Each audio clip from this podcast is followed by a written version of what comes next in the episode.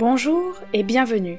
Vous écoutez Virgilien, l'émission de lecture et résumé de l'Énéide, épopée de la fondation de Rome et des Romains, écrite par Virgile entre moins 29 et moins 19 avant Jésus-Christ.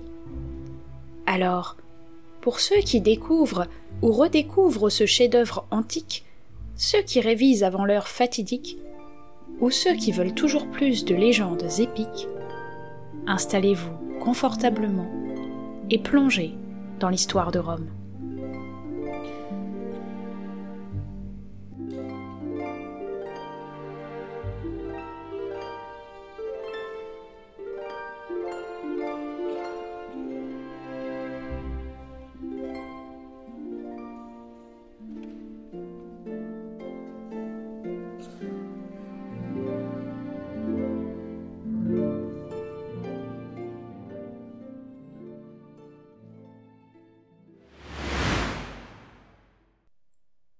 Livre 2 Partie 2 La fuite et le salut Aîné continue son récit. Le premier, escorté d'une foule de Grecs, Androgé s'offre à nous. Dans son ignorance, il nous prend pour une troupe alliée et spontanément nous interpelle en amis. Dépêchez-vous, soldats, Qu'avez-vous à être si paresseux et si lent Hein? Les autres saccages et pillent Pergame incendiés, et vous ne faites encore que de débarquer des hauts navires Il dit, et aussitôt à notre réponse équivoque, il s'aperçoit qu'il est tombé au milieu d'ennemis. Frappé de stupeur, il retient ses pas, et sa voix s'étouffe dans sa gorge. Lorsque, dans d'âpres buissons, un homme de tout son poids a écrasé un serpent imprévu. Tout à coup il frissonne et se jette en arrière devant l'animal au long cou bleuâtre qui dresse sa colère et se gonfle. Ainsi, tremblant à notre vue, Androgé fuyait. Nous nous ruons sur sa troupe, nous nous répandons autour d'elle, en cercle de fer.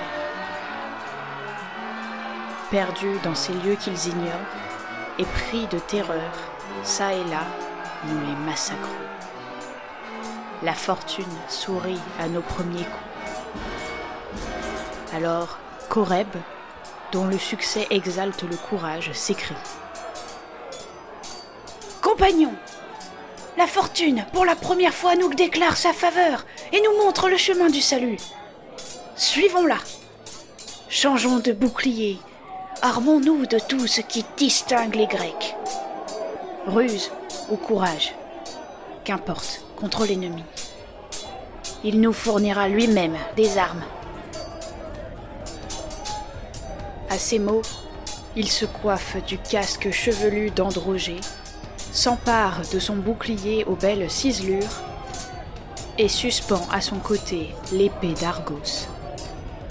Ripé fait de même, et Dimas, et toute la jeunesse l'imite avec joie. Chacun s'arme de ses fraîches dépouilles. Nous marchons, mêlés aux ennemis, mais sans l'assentiment des dieux.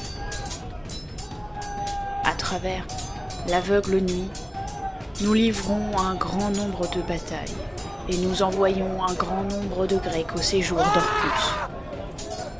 Les uns se sauvent vers leur navire et gagnent à la course un rivage sûr. D'autres, sous le coup d'une honteuse frayeur, escaladent de nouveau l'énorme cheval et se cachent dans son ventre qu'ils ont appris à connaître. Hélas, il est interdit à l'homme de compter sur rien contre la volonté des dieux. Voici que les cheveux épars hors du temple et du sanctuaire de Minerve. La fille de Priam, Cassandre, était traînée. Inutilement, elle levait au ciel ses yeux ardents. Ses yeux, car ses tendres mains étaient retenues par les chaînes.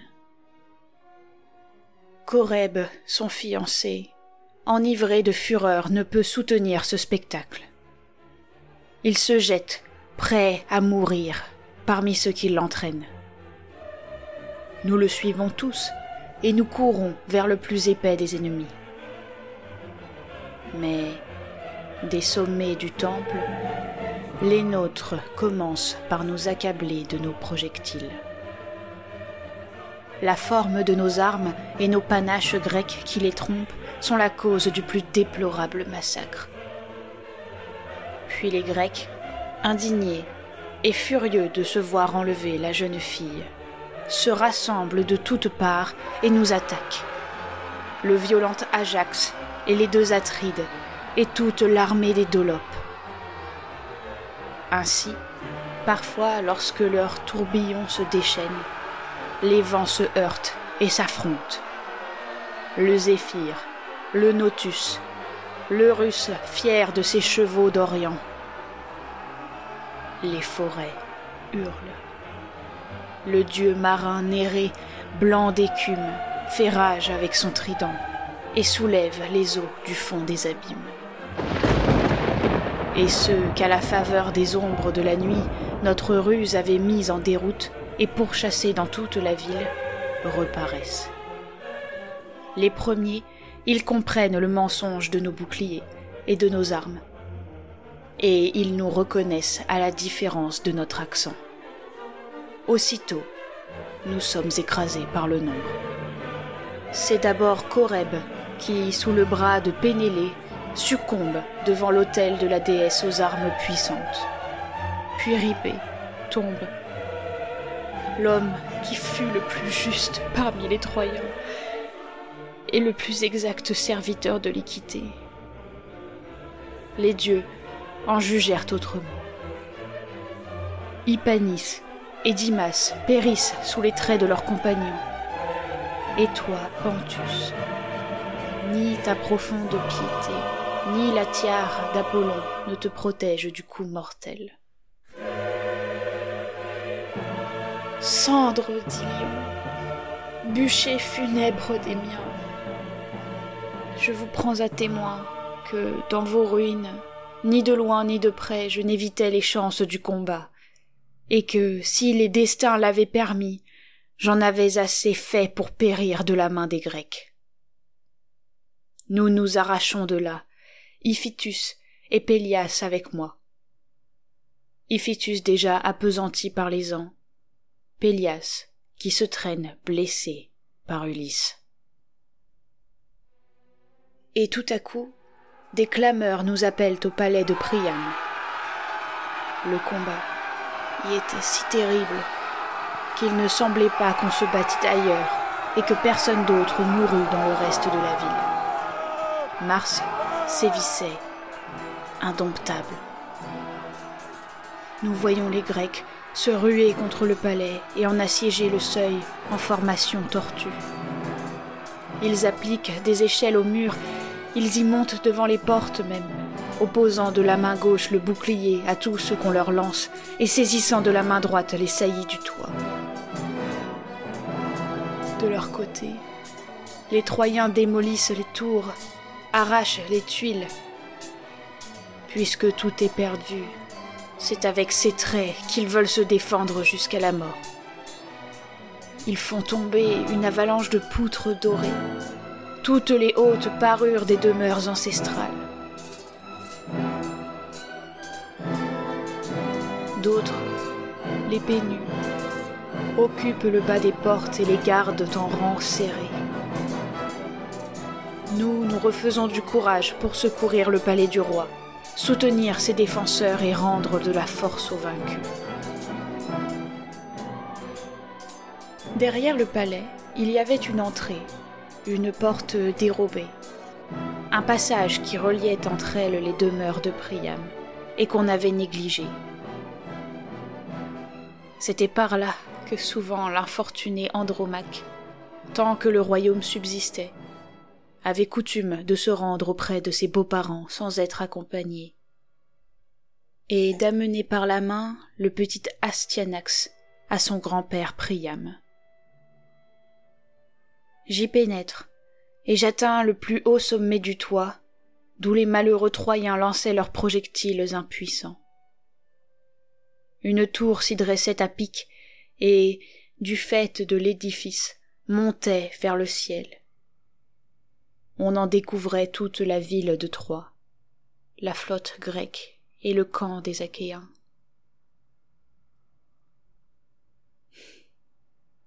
Nous l'entourons et l'attaquons avec le fer sur la haute plateforme où ses attaches pouvaient être ébranlées. Nous l'arrachons de ses fières assises et nous la poussons en avant. Elle vacille, et soudain, s'écroulant avec fracas, elle tombe au loin sur les bataillons grecs. Mais d'autres prennent leur place. Et cependant, ni les pierres ni les projectiles de tout genre ne cessent de pleuvoir. Devant la cour d'entrée, sur le seuil de la première porte, Pyrrhus, exultant d'audace, resplendit sous ses armes d'une lumière d'airain. De même que le serpent gorgé d'herbes vénéneuses, que le froid hiver enfermé, gonflé sous la terre, quand reparaît la lumière. Maintenant, hors de sa dépouille, brillant d'une jeunesse neuve, la poitrine haute, déroulant sa croupe luisante, il se dresse au soleil et sa gueule darde une langue au triple aiguillon. En même temps, l'énorme périphas et le conducteur des chevaux d'Achille, l'écuyer Automédon, et avec eux toute la jeunesse de Syros, s'avancent au pied du palais et jettent des flammes sur les toits. Lui-même, au premier rang, Pyrrhus a saisi une hache à deux tranchants. Il s'efforce de briser les seuils épais de la porte et d'arracher de leurs pivots les montants des reins. Déjà, une poutre a été rompue et les durs battants de chaîne éventrés. Et une énorme brèche ouvre son large orifice. On y voit apparaître l'intérieur du palais et la longue suite des cours on voit jusqu'en ces profondeurs sacrées la demeure de Priam et de nos anciens rois, et des hommes en armes debout sur le premier seuil. L'intérieur n'est que gémissement, tumulte et douleur. Toutes les cours hurlent du cri lamentable des femmes. La clameur va frapper les étoiles d'or. Les mères, épouvantées, errent çà et là dans les immenses galeries. Elles embrassent, elles étreignent les portes, elles écolent leurs lèvres. Mais Pyrrhus, aussi fougueux que son père, presse l'attaque. Les barres de fer des gardiens ne peuvent soutenir l'assaut. Les coups redoublés du bélier font éclater les portes et sauter les montants de leurs gonds la violence se ferait la voix. Le torrent des Grecs force les entrées. Il massacre les premiers qu'il rencontre, et les vastes demeures se remplissent de soldats. Quand ces digues rompues, un fleuve écumant est sorti de son lit, et a surmonté de ses remous profonds les masses qui lui faisaient obstacle. C'est avec moins de fureur qu'il déverse sur les champs ses eaux amoncelées, et qu'il entraîne par toute la campagne les grands troupeaux et leurs étables. J'ai vu, de mes yeux, ivre de carnage, Pyrrhus, et sur le seuil les deux Atrides. J'ai vu Écube et ses cent belles filles, et au pied des autels Priam, dont le sang profanait les feux sacrés qu'il avait lui-même allumés ces cinquante chambres nuptiales, vaste espoir de postérité, leurs portes superbement chargées des dépouilles et de l'or des barbares. Tout s'est effondré. Les Grecs sont partout où n'est pas la flamme. Tu me demanderas peut-être quel fut le sort de Priam.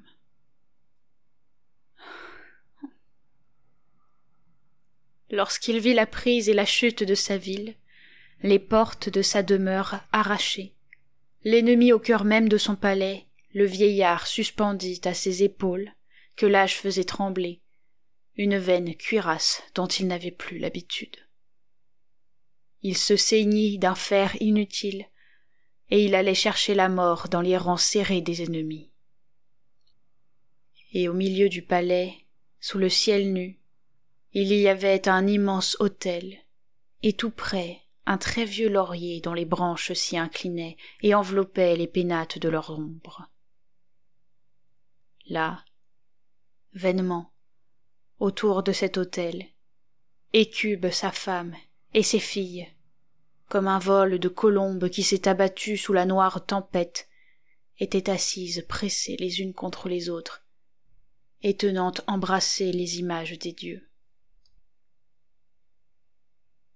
Lorsqu'elle vit Priam revêtue des armes de sa jeunesse. Quel égarement, mon malheureux époux, t'a poussé à t'armer ainsi lui dit-elle. Où cours-tu? Ce n'est pas un pareil secours, ni les armes que tu portes qui peuvent nous défendre à cette heure. Personne ne le pourrait, pas même mon Hector, s'il était là. Viens plutôt près de nous, et cet autel nous protégera tous. Ou alors tu mourras avec nous. Et en parlant ainsi, elle attire le vieux roi auprès d'elle et le fait asseoir sur un siège sacré. Et voici qu'échappé au massacreur Pyrrhus, Politès, un des fils de Priam, à travers les traits, à travers les ennemis, fuit sous les longs portiques, et traverse les cours désertes, blessé. Pyrrhus, ardent, le poursuit du fer dont il veut l'achever. Déjà il l'atteint et le frappe de sa lance. Le jeune homme parvient encore à se sauver et va, devant ses parents, sous leurs yeux, tomber et rendre l'âme avec un flot de sang. Alors Priam, bien que la mort l'environne et déjà l'étreigne, ne se possède plus et ne retient ni sa voix ni sa colère. Cette audace Ce forfait que les dieux, s'il en est un au ciel, dont la justice prenne soin de nous venger, te les paient de leur digne prix, et qu'ils t'en récompensent comme tu le mérites. Toi qui as fait d'un père le témoin du meurtre de son fils, et qui as souillé mes regards de son cadavre. Non, tu mens quand tu te dis le fils d'Achille. Ce n'est pas ainsi qu'il s'est montré avec son ennemi Priam. Il eut rougi d'outrager les droits et la confiance d'un suppliant. Il m'a rendu pour l'ensevelir le corps inanimé d'Hector et m'a renvoyé dans mon palais, lui. Sur ces mots, le vieillard lança de sa main débile un trait sans force qu'aussitôt le bronze repoussa d'un son rauque et qui resta vainement suspendu à la pointe du bouclier.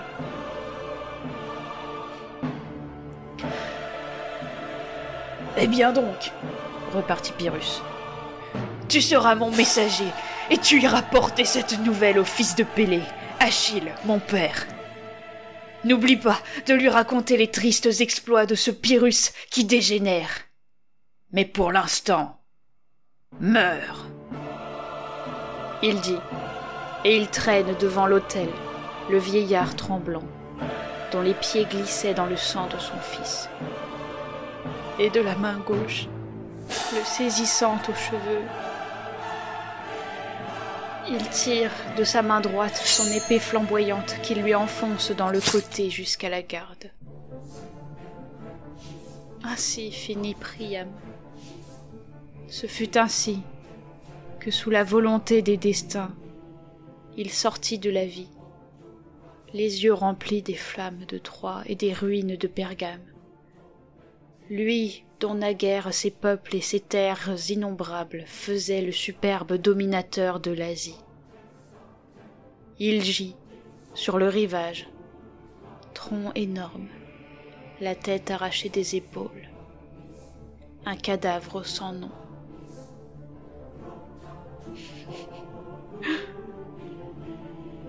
Mais alors, pour la première fois, je me sentis enveloppée d'une sauvage horreur. J'étais atterrée. La chère image de mon père s'offrit à ma pensée lorsque je vis le vieux roi, qui avait son âge, expirer sous l'horrible blessure.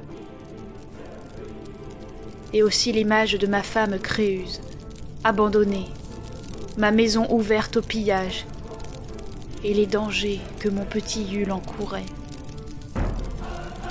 Je me retourne, je cherche des yeux ce qui me reste de mes compagnons. Tous m'ont quitté, à bout de force. Ils se sont précipités sur le sol, désespérés, ou se sont jetés dans les flammes. J'étais donc restée seule, quand à l'entrée du temple de Vesta, silencieuse, assise dans un coin et se cachant, j'aperçois Hélène, la fille de Tindar. Comme j'irais et que je regardais ça et là autour de moi, les reflets de l'incendie me l'éclairèrent. Le fer irrité des Troyens devant les ruines de Pergame, le châtiment des Grecs, la colère du mari délaissé. Elle avait tout à craindre. Et cette Érénie de sa propre patrie, aussi bien que de Troie, se dissimulait assise sur les marches de l'autel. L'odieuse femme. Mon cœur brûla de colère. J'éprouvais un violent désir de venger la chute de ma patrie et de châtier la scélérate. Ainsi donc, elle vivra. Elle reverra Sparte et Mycène sa patrie. Elle y rentrera triomphatrice. Elle retrouvera son mari, la maison de son père, ses enfants, suivis d'une foule de Troyennes et d'esclaves phrygiens et Priam aura péri par le fer, et Troie aura été dévorée par les flammes, et tant de fois le rivage dardanien aura sué du sang. Non, cela ne sera pas. Bien qu'il n'y ait aucun titre de gloire à châtier une femme, et qu'une telle victoire n'apporte aucun honneur, je serai loué d'avoir supprimé cette abomination et d'avoir fait payer son crime à la criminelle. Et quelle jouissance pour moi d'assouvir mon âme des feux de la vengeance et d'en rassasier les cendres des miens. Ainsi j'éclatais, et je me laissais emporter par ma fureur, quand devant moi, plus brillante que mes yeux ne l'avaient jamais vue, en pleine lumière, splendeur au milieu de la nuit, ma puissante mère s'offrit à mes regards, sans voiler sa divinité, dans toute la beauté et dans toute la majesté où elle se montre d'ordinaire aux habitants du ciel. Elle me prit le bras, me retint, et me dit de ses lèvres couleur de rose. Mon fils, quel est donc le ressentiment qui excite ton indomptable colère? Pourquoi cette fureur? Et qu'est devenue ton affection pour nous? Quoi? Tu ne cherches pas à savoir d'abord où tu as laissé ton père Anquise, un vieillard? Si ta femme Créuse vit encore et ton fils Ascagne? De tous côtés, autour de Rhodes des Grecs en armes. Et si je n'étais pas là pour veiller sur eux, les flammes les auraient déjà dévorés, ou le glaive de l'ennemi aurait bu leur sang.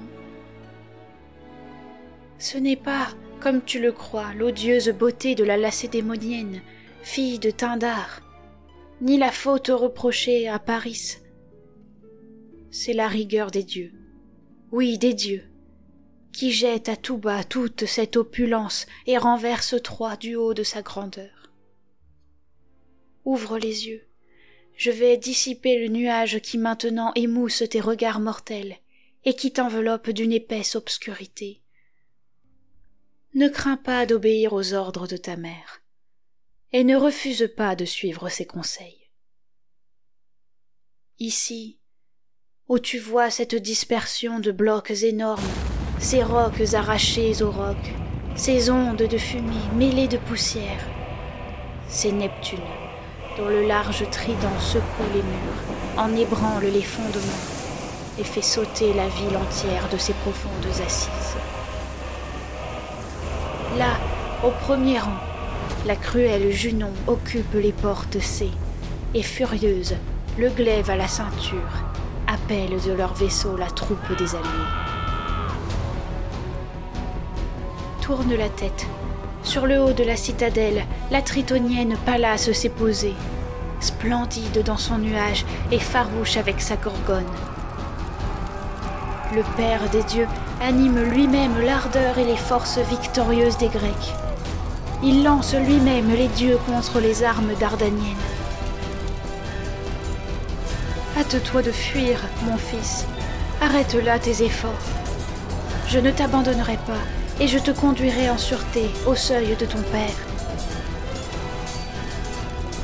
Ces mots achevés, les ombres épaisses de la nuit se refermèrent sur elle, et les grandes faces terribles m'apparurent, les puissances divines conjurées contre Troie.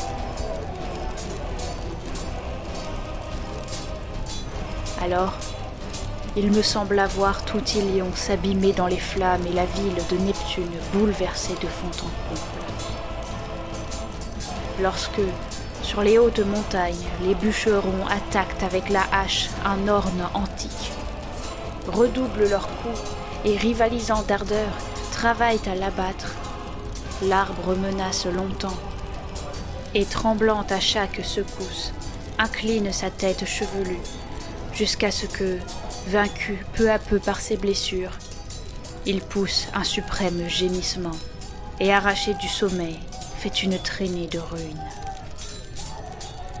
Je descends et sous la conduite divine, je passe entre les flammes et les ennemis. Les traits me cèdent la place et les flammes se retirent. Dès que je fus arrivé à la maison paternelle, à notre vieille demeure, Ma première idée était de transporter mon père sur les hauteurs. Et ce fut lui que je vins tout d'abord trouver. Mais il refuse de survivre à la ruine de Troie et d'affronter l'exil. Vous, dit-il, dont le sang est encore jeune et pur, et dont la pleine vigueur se soutient par elle-même, préparez-vous à fuir. Si les habitants du ciel avaient voulu que je vécusse plus longtemps, ils m'auraient conservé ma demeure. C'est assez. C'est trop d'avoir une fois déjà vu la destruction de ma ville et d'avoir survécu à sa captivité. Tel qu'il est, oui, tel qu'il est, mon corps est prêt pour le bûcher. Faites l'adieu funèbre et partez. Je trouverai la mort en combattant. L'ennemi me la donnera par pitié et par convoitise de mes dépouilles. On se passe facilement de sépulture. Voici longtemps que, haï des dieux, je traîne inutilement ma vie. Depuis que le Père des dieux et le Roi des hommes m'a effleuré du vent de la foudre et touché de son feu. Il persistait ainsi et demeurait inébranlable. Mais nous, les yeux noyés de larmes, ma femme Créuse, Ascagne, la maison tout entière, nous le supplions de ne pas vouloir tout perdre avec lui, et de ne pas peser encore sur le destin qui nous écrasait. Il refuse et reste attaché à sa demeure et à sa résolution. Je me sens de nouveau entraîné au combat, et, dans l'excès de mon malheur, je souhaite la mort. En effet, que faire? Quel retour de fortune attendre? Moi? M'enfuir et te laisser, mon père? L'as-tu donc espéré? Ce conseil sacrilège est-il tombé d'une bouche paternelle? S'il plaît aux dieux qu'il ne reste plus rien d'une telle ville, si ta résolution est bien arrêtée, s'il te convient d'ajouter à la perte de Troie la tienne et celle des tiens, voici la porte ouverte à la mort que tu désires. Pyrrhus va bientôt accourir des flots du sang de Priam, lui qui égorge le Fils aux yeux du Père et le Père à l'autel.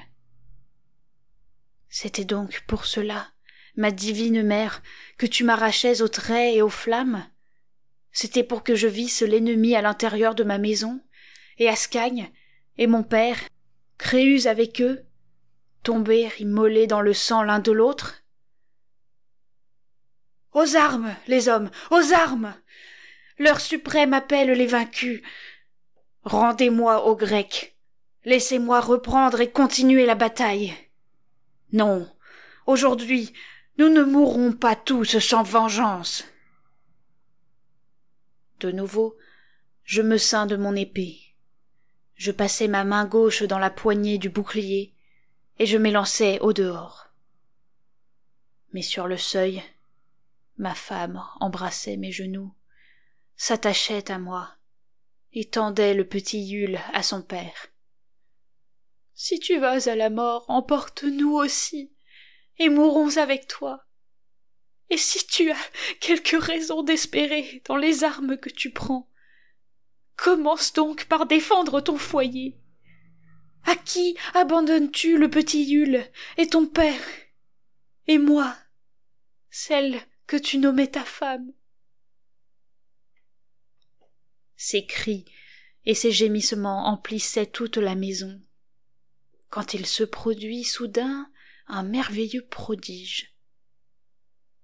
Dans nos bras, entre nous, sous nos yeux désespérés, voici que du haut de la tête d'Iule, une légère aigrette de feu s'allume, dont la flamme inoffensive lèche mollement sa chevelure et grandit autour de ses tempes. Saisis d'effroi, nous nous empressons, nous secouons ses cheveux enflammés, et nous éteignons avec de l'eau ce feu sacré.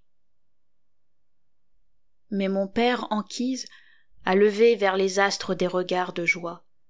Et les mains tendues, il s'écrie. Ah. Jupiter tout-puissant. S'il y a des prières qui te fléchissent, jette les yeux sur nous. C'est tout ce que je te demande. Si notre piété le mérite, accorde-nous enfin ton assistance et confirme ce présage. À peine le vieillard avait-il parlé qu'un coup de tonnerre soudain éclata à notre gauche, et que tombée du firmament, à travers l'ombre, une étoile fit dans sa course une traînée de lumière. Elle glisse au-dessus du faîte de notre maison, et nous la voyons toute brillante se plonger dans les forêts de l'Ida, où elle marque sa route. Son sillage traverse la nuit d'une longue raie lumineuse. Et tout autour se répand au loin une fumée de soufre. Alors, seulement vaincu par ses présages, mon père se soulève pour regarder les cieux, invoque les dieux et adore la sainte étoile. Plus de retard, je te suis. Et où vous me conduisez, je vais. Dieu paternel. Protégez ma maison, protégez mon petit-fils. Ce présage vient de vous. Troie est encore sous votre garde. Oui, je cède. Je ne me refuse plus, ô mon fils, à être ton compagnon. Il dit, et déjà nous entendons plus distinctement à travers la ville la crépitation du feu et l'incendie roule plus près de nous ses vagues bouillonnantes. Eh bien, donc, cher père, place-toi sur mon cou. Mes épaules te porteront, et cette charge ne me sera point lourde. Quoi qu'il puisse nous advenir, les dangers nous seront communs à l'un et à l'autre, et le salut aussi. Que mon petit Iule m'accompagne et que ma femme nous suive à quelque distance sans nous perdre de vue. Vous, mes serviteurs, retenez bien ce que je vais vous dire. Quand on sort de la ville, on trouve une hauteur et un vieux temple de Cérès isolé. Et à côté, un antique cyprès que depuis de longues années a protégé le culte de nos pères. C'est à cet endroit que par des routes différentes nous nous réunirons. Toi, mon père, prends dans tes mains les objets sacrés et les pénates de la patrie. Pour moi qui sors à peine de ces rues de bataille et de ce carnage, il m'est interdit de les toucher avant de m'être purifié d'une eau vive. À ces mots, j'étends sur mes larges épaules et sur mon cou baissé une couverture, une peau de lion fauve, et je me courbe sous mon fardeau. Le petit Iule a mis sa main dans la mienne et suit son père d'un pas inégal. Ma femme vient derrière. Nous nous avançons dans un clair obscur.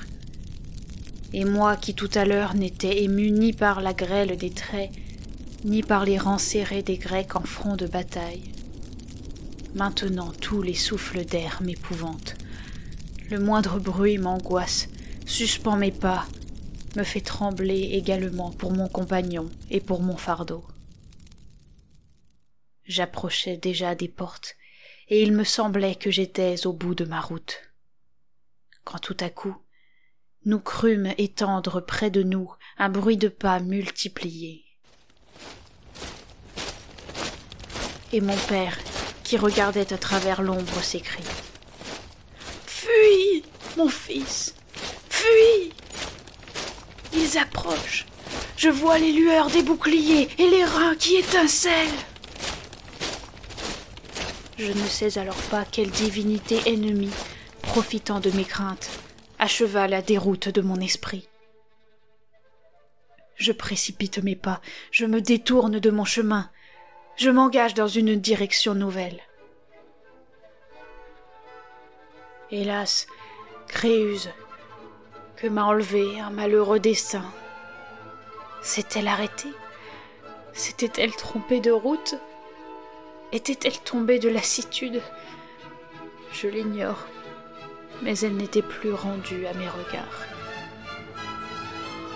Je ne cherchais des yeux la disparue, je ne songeais à la chercher qu'une fois arrivée sur la hauteur de l'antique Cérès, près du temple sacré nous étions tous rassemblés. Elle seule manquait et trompait l'attente de ses compagnons, de son fils, de son mari. Quel homme, quel Dieu dans mon désespoir n'ai-je pas accusé? Qu'avais-je vu de plus cruel dans le bouleversement de ma ville? Je confie à mes compagnons Ascagne, mon père Anquise les pénates troyens, et je les cache dans le creux d'un vallon. Puis je me ceins de mes armes brillantes et je retourne à Troie.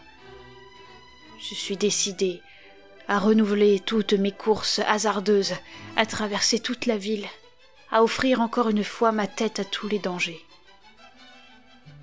Je regagne d'abord les remparts et le seuil obscur de la porte par où j'étais sorti et revenant sur mes pas, je cherche des yeux et j'essaye de relever dans la nuit les traces de notre passage.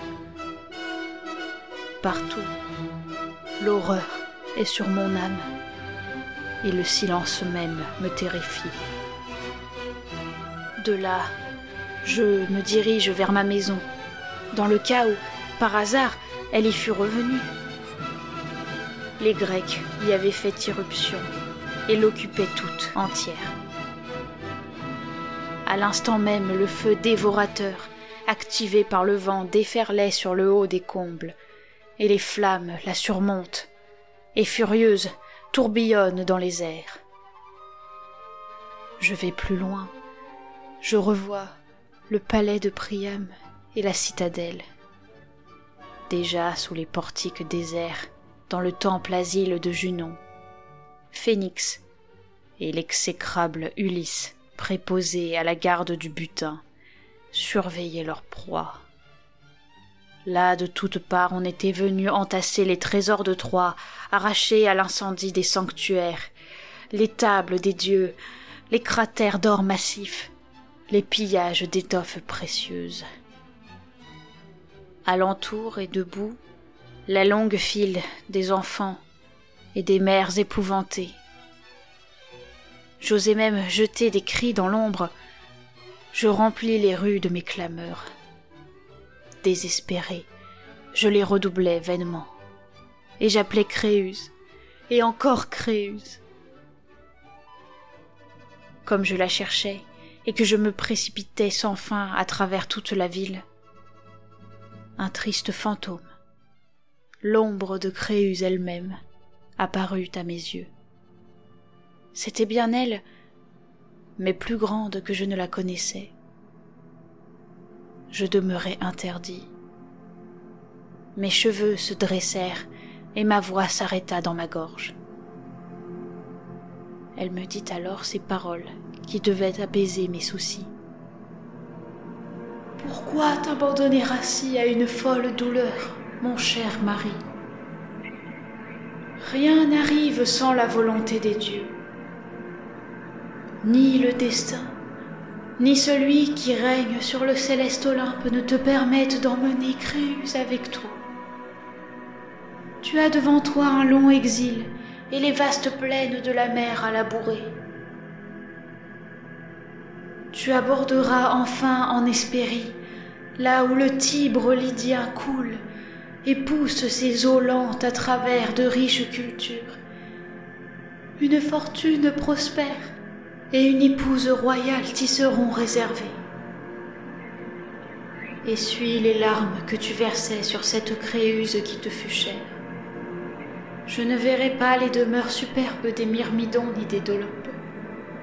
Je n'irai pas servir les femmes grecques, moi, la descendante de Dardanus, et la belle fille de la divine Vénus. Mais la puissante mère des dieux me retient sur ses rivages. Adieu, donc. Garde ta tendresse à l'enfant de notre union. Elle me parla ainsi. Et je voulais lui répondre longuement à travers mes larmes. Mais elle m'abandonna et s'évanouit dans les airs impalpables. Trois fois, la même, j'essayai d'entourer son cou de mes bras. Trois fois son image échappa à ma veine étreinte. Pareille au léger souffle de la brise, et toute semblable à un songe qui s'envole. La nuit était consommée. Alors seulement je retournai vers mes compagnons. J'eus la surprise de trouver leur rang grossi d'un nombre immense de nouvelles recrues. Des femmes, des hommes, un peuple rassemblé pour l'exil, une foule misérable. Ils étaient venus de partout, munis de courage et de ce qu'il fallait pour s'embarquer et aller sur la mer coloniser le pays que je voudrais. Déjà, L'étoile du matin se levait au-dessus des joues du haut Ida. Et le jour la suivait. Les Grecs tenaient assiéger toutes les issues de la ville. Il ne nous restait aucune espérance de rien pouvoir. Je cédais à la fortune, et mon père sur les épaules je gagnais les montagnes.